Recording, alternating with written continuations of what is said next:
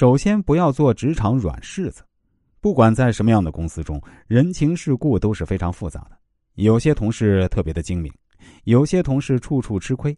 同事之间的分歧和矛盾容易处理，但是领导在欺负下属时呢，对于下属来说却是非常危险的。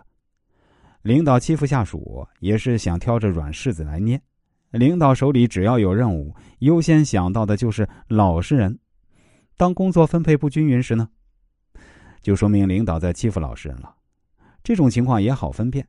当自己遇到这种情况，就要勇敢的说不，在领导面前争取公平。才不会给领导留下软柿子的印象。第二，反对不合理的现象。职场中的不合理啊也很常见，而且这种不合理一般也是由领导造成的。当领导给大家的任务或者好处不公平时呢，就会出现严重的不合理现象。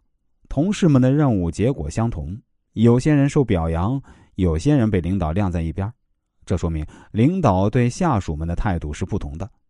要是自己不懂得和领导索要公平，这种不合理的现象会越来越严重。大家在遇到这种情况时呢，最好是让领导明白自己心中的想法。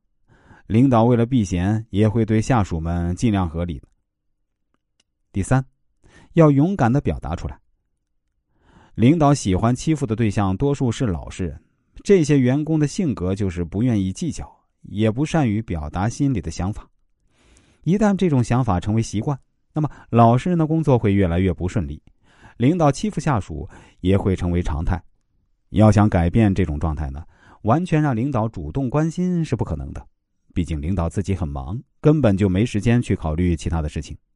大家只有勇敢的在领导面前表达出来，领导才会发现这些不公平。不过，大家也不能太直白的说出来，委婉的表达出来，效果会更好。第四，学会让领导离不开自己。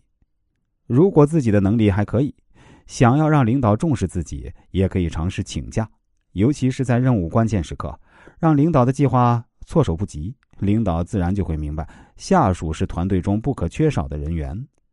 性格内向的人呢，在工作中一般都是比较低调的，换句话说，在领导心目中的地位就差一些。但是老实人都有自己的价值，可能领导还没有察觉到而已。当下属学会在合适的时候请假或者撂挑子，领导自然就会明白下属的价值。只要下属利用好这个方法，就能够避免继续被领导欺负。